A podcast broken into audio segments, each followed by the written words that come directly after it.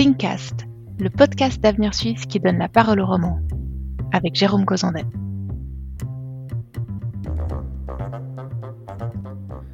C'était du jamais vu. En avril 2020, en pleine pandémie, le prix du pétrole était devenu négatif. Si vous achetiez un baril, les producteurs de pétrole vous donnaient de l'argent plutôt que d'en réclamer. Deux ans plus tard, on passait à un autre extrême.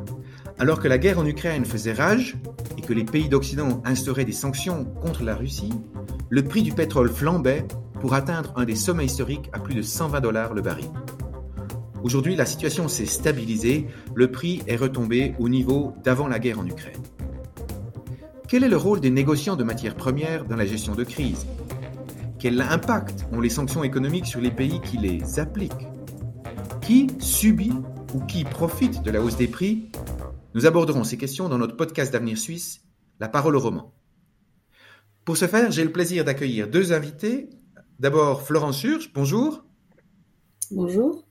Florence, vous êtes depuis 2020 secrétaire générale de l'Association suisse du négoce de matières premières et du transport maritime. Et puis j'accueille également Samy Char. Bonjour. Bonjour Jérôme, merci de me recevoir. Samy, merci. Vous êtes depuis 2013 euh, le chef économiste de la banque Lombardier à Genève et vous siégez à ce titre au sein du comité d'investissement de la banque. Avant qu'on rentre dans le vif du sujet, une question euh, personnelle, entre guillemets, Florence. Quel est votre système de chauffage à la maison et, dans quelle mesure la hausse des, prix des combustibles impacte votre facture? Alors écoutez, je suis locataire dans un appartement qui est chauffé au mazout. Jusqu'à présent, j'ai pas encore été trop impacté par la hausse des prix. Attends, mais on croise les doigts pour que ça dure et pour que le négoce permette de garder les prix euh, dans des, dans des eaux raisonnables. Et vous, Samichard, vous, si on regarde les stations-service, on voit que les prix ont augmenté. Dans quelle mesure, vous, ça vous impacte l'augmentation du prix de l'essence? Alors, la, la, grande chance que j'ai, c'est qu'on est dans une construction relativement neuve, euh, extrêmement bien isolée. Donc, euh, les, les, normes modernes euh, aident quand même beaucoup. Et effectivement, on a aussi la chance de, de, finalement assez peu prendre la voiture. Je viens en bus le matin. Donc, pour l'instant, on va dire, j'ai été la famille a été relativement épargnée par, euh, par ce qui se passe. Magnifique. Bah, tant mieux pour vous deux. Euh, mais ces exemples montrent aussi que justement la discussion qu'on a autour des matières premières, c'est pas juste une question euh, théorique et pour économistes, mais ça touche effectivement monsieur et madame tout le monde dans, dans leur quotidien, ou peut toucher. On l'a dit dans l'introduction, l'augmentation du mazout, surtout l'année passée, ça a créé beaucoup d'incertitudes. Certaines entreprises n'ont pas la chance, comme vous deux, de ne pas voir leur facture d'énergie bouger. Au contraire, elle prend un, grand rôle. Et puis en même temps, on est surpris de lire euh, que les géants du négoce de matières premières, malgré ces prix qui augmentent, eux peuvent euh, visiblement faire des, chiffres d'affaires euh, records en 2022. Florence Church, est-ce que vous pouvez nous expliquer un peu pourquoi, malgré des prix d'achat qui sont plus hauts, les négociants peuvent améliorer leur chiffre d'affaires et améliorer leurs bénéfices aussi? Alors, dans votre question, il y a plusieurs choses qui sont dites.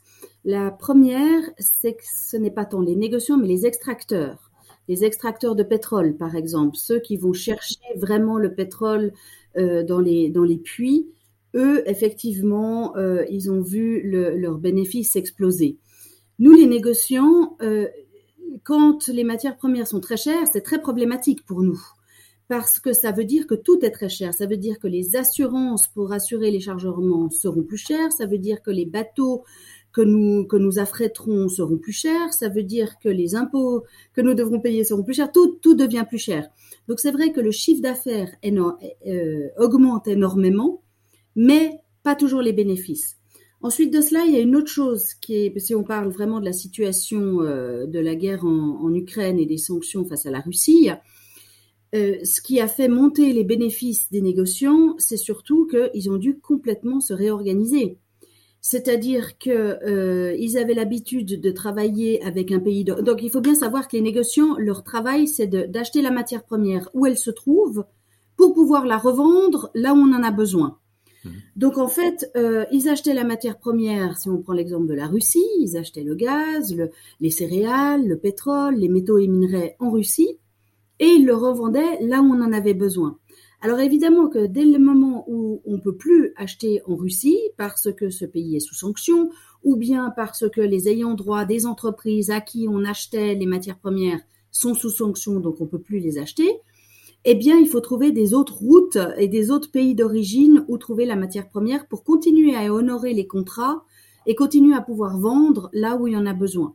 Donc c'est là où ça leur a demandé un travail absolument fantastique pendant les neuf premiers mois de l'année 2022. Euh, euh, c'est là où les prix du pétrole ont explosé parce qu'évidemment, ben, on on s'est retrouvé à court de, de, à un moment donné. Et dès le moment où une matière première est rare, eh bien, elle devient chère. Samy Jard, quand on voit ce, ce, ce rééquilibrage ou ce rediriger ces flux de, matières premières, quelles sont plutôt les économies qui, pourraient profiter et quelles sont les économies qui sont les plus touchées par ces réajustements? Alors, évidemment qu'on a eu une, immense réorganisation euh, l'année dernière. Elle, elle, a du coup des implications extrêmement profondes.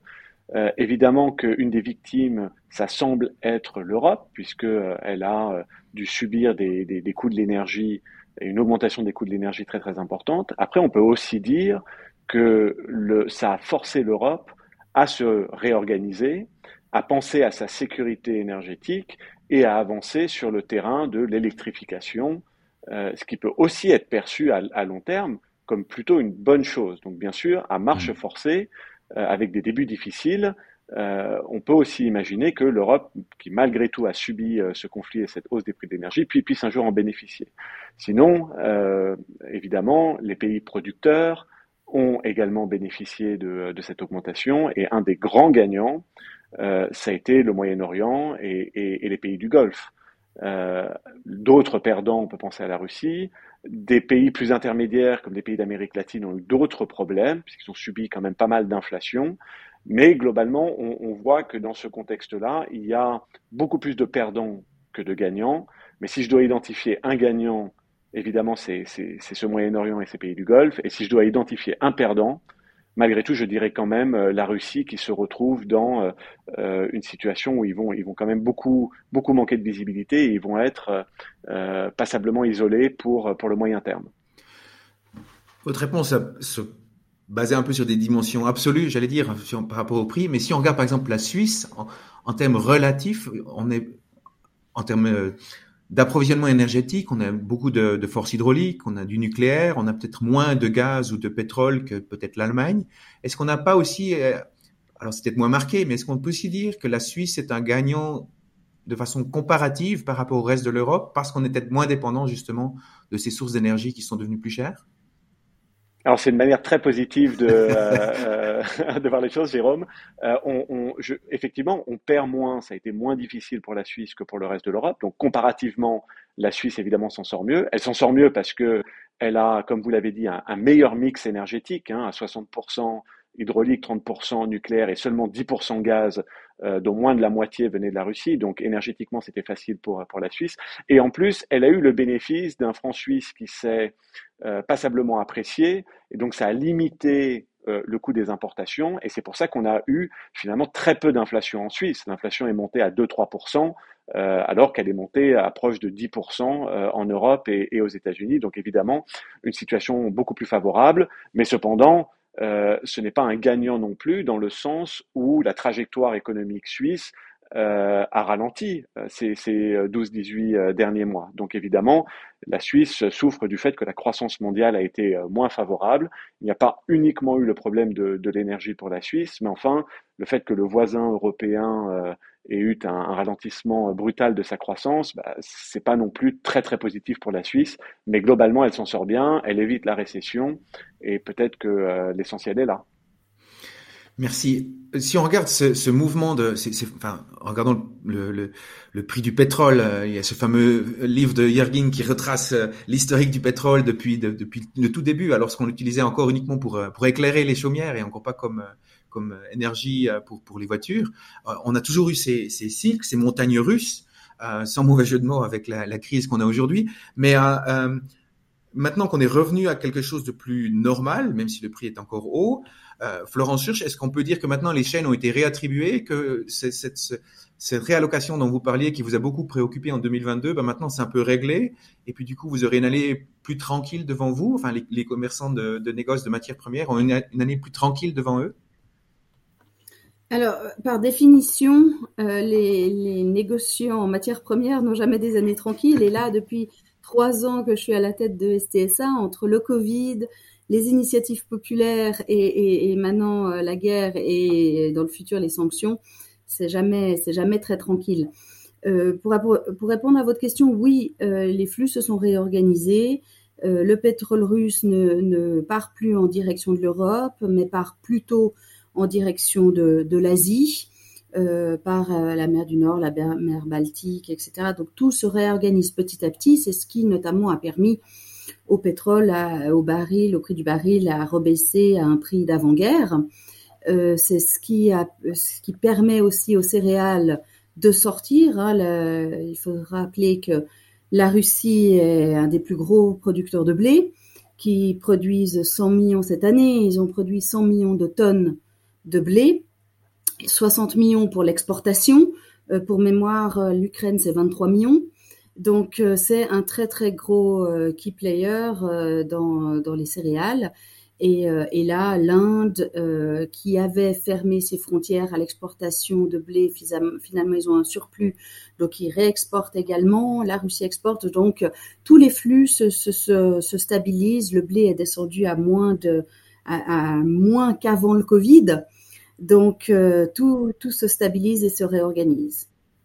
Maintenant, pour les négociations c'est pas tranquille parce qu'il faut continuer à, être, euh, à, faire très attention à, suivre les sanctions. Ça, c'est très très important. Donc évidemment que euh, ils ont beaucoup de beaucoup de défis à relever parce que des personnes qui sont sous sanctions euh, sont dans certaines entreprises avec lesquelles ils peuvent plus travailler, donc ils doivent retrouver différents différentes sources d'entreprises.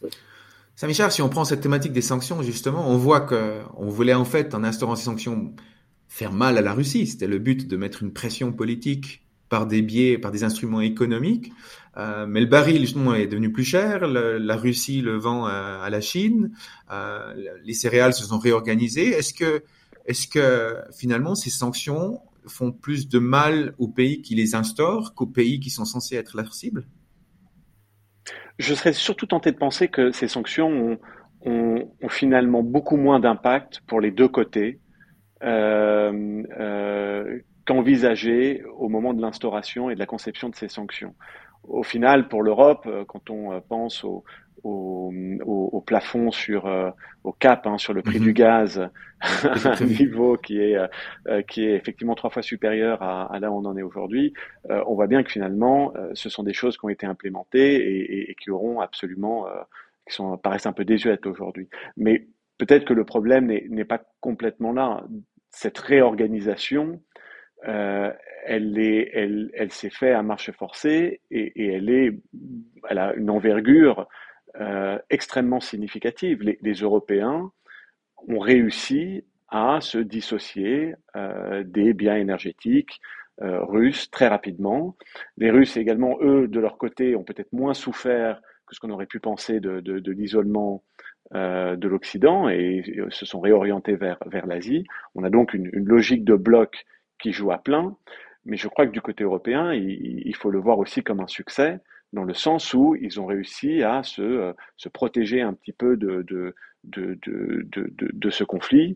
Et les efforts qu'ils n'avaient pas fait ces dix dernières années pour sécuriser leur approvisionnement énergétique, ils l'ont fait en 12 mois à un prix très élevé, mais ils y sont quand même parvenus. Et, résultat, euh, on va avoir les deux blocs qui vont probablement euh, avancer chacun de son côté pendant, en tout cas pendant, pendant un moment. Donc plutôt que d'avoir un, un, impact très marqué, oui, ces sanctions, elles ont plutôt marqué la ségrégation de ces deux blocs et confirmé l'existence de ces deux blocs. Et maintenant, on a ces deux blocs qui vont bah, finalement essayer de se, de se comparer l'un et l'autre, mais vont beaucoup moins interagir l'un envers l'autre. Florence, vous vouliez réagir?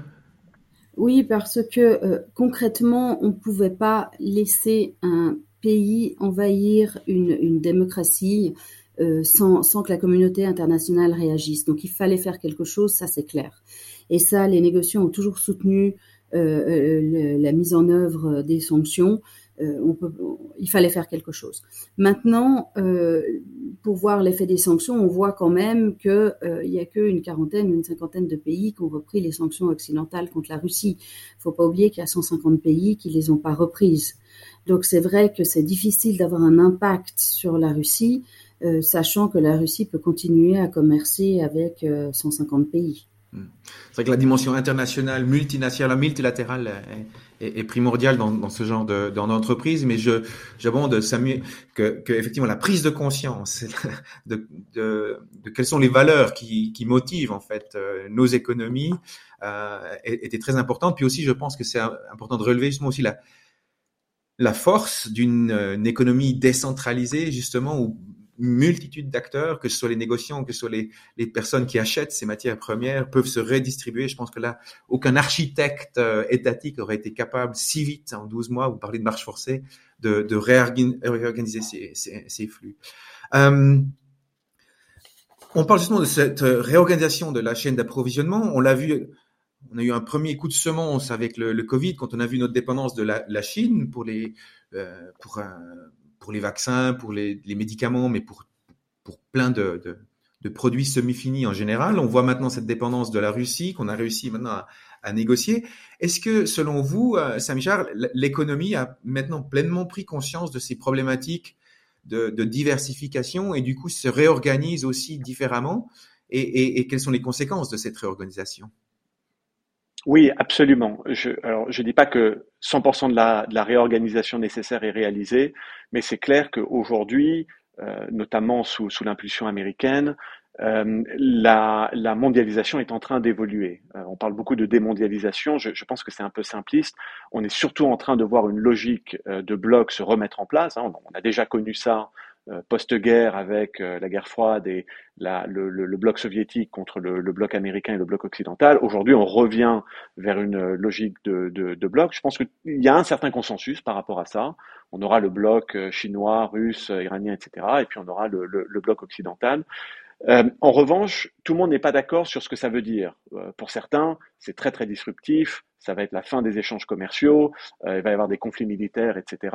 J'ai tendance à, contester un petit peu cette vue-là. Je pense qu'une une logique de bloc, c'est, et on l'a vu hein, encore une fois dans l'après-guerre, c'est aussi la confrontation de deux modèles. C'est un peu une course entre les deux blocs. Les deux blocs ont envie de gagner, ils ont envie de montrer que euh, leur modèle est meilleur euh, que l'autre, que ce soit en termes d'efficience économique, que ce soit en termes de rayonnement euh, culturel, politique, bien-être de la population, etc. Donc on va avoir pas uniquement une confrontation entre les deux blocs, mais une course entre les deux blocs mmh. pour apparaître comme étant le, le bloc avec le plus de succès. Donc on se réorganise au sein des blocs, mais enfin il y a énormément d'options dans chaque bloc. Par exemple dans le bloc occidental, on peut maintenir ce qu'on appelle, ce que les Américains appellent maintenant une mondialisation entre amis, où on continue de gagner de l'efficience et, des coûts dans la production. Alors on produit plus euh, peut-être moins en Chine et en Russie, mais on va produire en Asie du Sud-Est, euh, Vietnam, Philippines, Indonésie, Malaisie. Évidemment, les Américains vont continuer euh, avec leurs plateformes mexicaines, canadiennes et puis latino-américaines. Donc, je veux dire, ça va pas forcément coûter beaucoup plus cher de produire dans ces, euh, dans ces, euh, dans ces, euh, dans ces régions-là. Mais c'est plus sécure, quelque part. C'est un bloc ami. Et donc, l'Europe, en produisant peut-être moins en Chine et en Russie, mais plus en Afrique du Nord et dans certains pays d'Europe de l'Est et en Asie du Sud-Est, elle, elle, sécurise aussi ces chaînes d'approvisionnement. Donc, on est dans une logique de bloc qui, qui joue à plein, mais dans chaque bloc, euh, il y a une forme de, sécurité. Donc, euh, ça ne veut pas dire qu'on rapatrie ces chaînes de production à la maison. Hein. La Suisse ne va pas se mettre à fabriquer euh, tout ce dont elle a besoin. Par contre, elle va favoriser les centres de production qui font partie de son bloc et elle va retirer ces opérations euh, qui font partie de l'autre bloc progressivement dans, dans les années à venir. Et euh, donc il n'y a pas que de la confrontation dans, dans, dans, cette logique de bloc, mais on est effectivement dans une, dans une réorganisation, il y a une prise de conscience, il y a une stratégie politique euh, et elle est en train d'être mise en place. Moi, je ne pense pas du tout. Voilà, je vais vous poser la question que vous en pensez? L'économie n'a pas encore appris de ses erreurs. Euh, on, a, on a fait venir nos ressources énergétiques principalement de la Russie, principalement des pays du Golfe, principalement de, de différents pays euh, qui n'avaient pas toujours une gouvernance telle que nos démocraties la voient.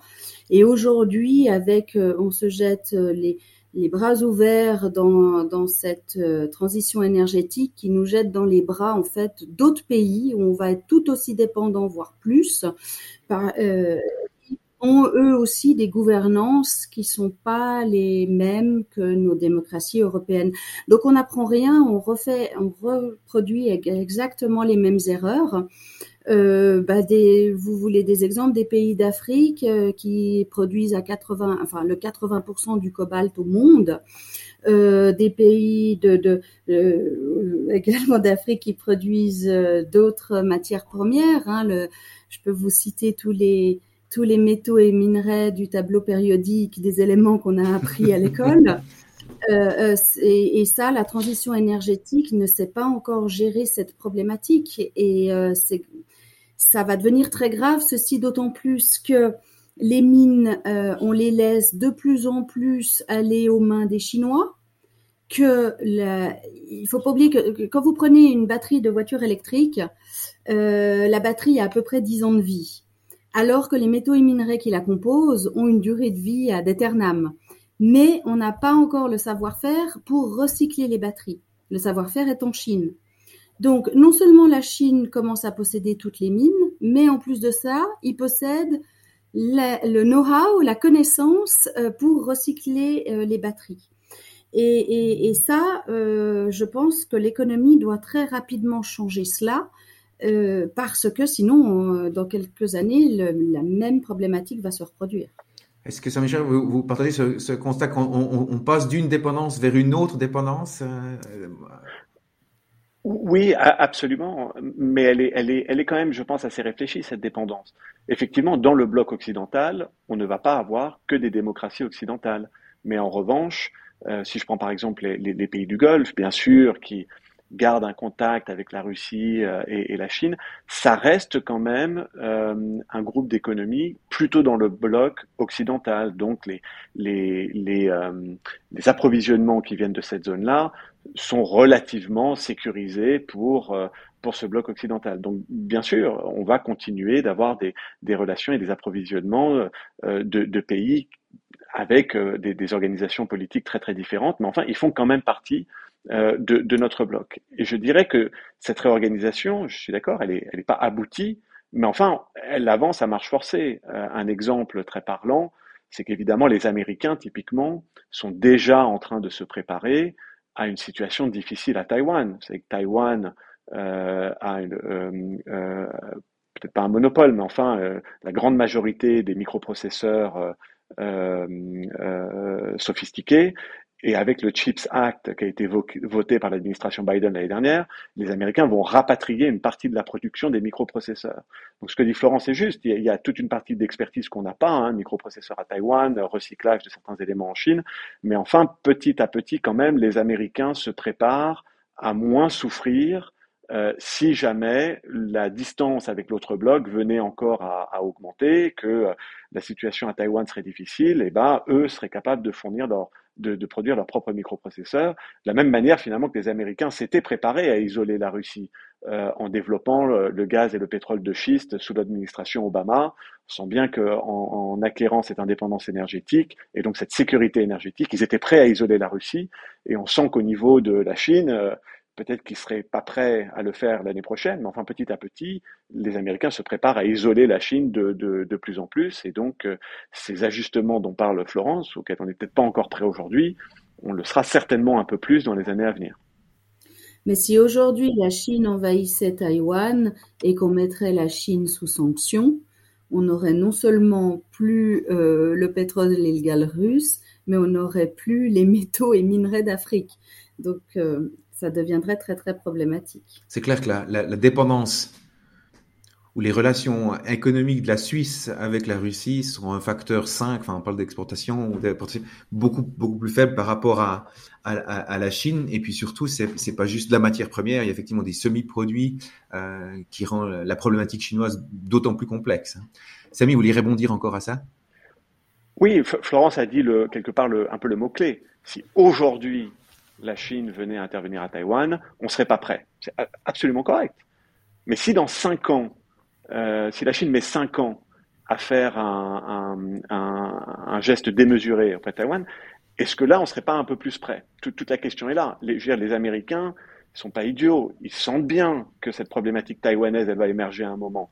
Et ils ne sont pas en train de rien faire. Les Européens, comme d'habitude, sont un peu plus tardifs dans leurs ajustements. Ils espèrent toujours un peu que le, scénario du mieux va se dérouler. Et puis, quand ils sont au pied du mur, finalement, ils font l'ajustement à marche forcée. En revanche, les Américains, eux, ils sont déjà dans l'anticipation de cette problématique-là. Si elle venait, si, elle si elle arrivait aujourd'hui, on serait pas prêt. En revanche, je suis pas sûr que je ferai la même conclusion, parce que les Chinois ne vont pas, ils sont pas prêts eux non plus de faire un geste sur Taïwan. Ils sont en train de réouvrir, ils ont eu beaucoup de difficultés, ils sont encore très dépendants de leur principal client, qui est le consommateur américain. Ils sont pas prêts euh, aujourd'hui à faire un geste sur Taïwan. Mais s'ils le font plus tard, euh, je pense que plus tard les Américains seront, bien plus prêts qu'ils ne le sont aujourd'hui. C'est intéressant de voir, il y a, deux, ces deux dimensions. Il y a une dimension être prêt au niveau économique, avoir des alternatives. Et puis après, il y a quand même tout l'irrationnel euh, qui peut aller avec des décisions. Entrer en guerre en Ukraine, on l'a pensé longtemps pas possible parce que rationnellement, ça faisait pas de sens pour la Russie. Euh, donc il y a vraiment ces deux, ces deux éléments, mais je pense que c'est important de, de, bien comprendre. Le, rationnel, on peut travailler dessus. Nos entreprises doivent réfléchir sur ce rationnel-là. Et puis après, espérons que, que le politique suivra. Hein. Oui, Samy. Euh, quelque part, le, conflit russo-ukrainien, euh, c'est un petit peu le template, c'est le modèle que les Américains sont en train de présenter à la Chine. Si vous allez vers Taïwan, on va pas forcément vous faire la guerre directement. En revanche, on va vous isoler sur la scène internationale, on va vous isoler sur la scène économique, on va vous isoler sur la scène financière. Et on se prépare. on vous retire de SWIFT. Et, exactement. Et, et, et, on sera prêt. Hein. On, on, fabriquera nos microprocesseurs à la maison. Euh, on sera prêt. Bon, faut pas que ça arrive aujourd'hui. Mais, mais en tout cas, le, le message, je pense qu'il a été clairement communiqué et à mon avis, il a été clairement compris par les Chinois aussi.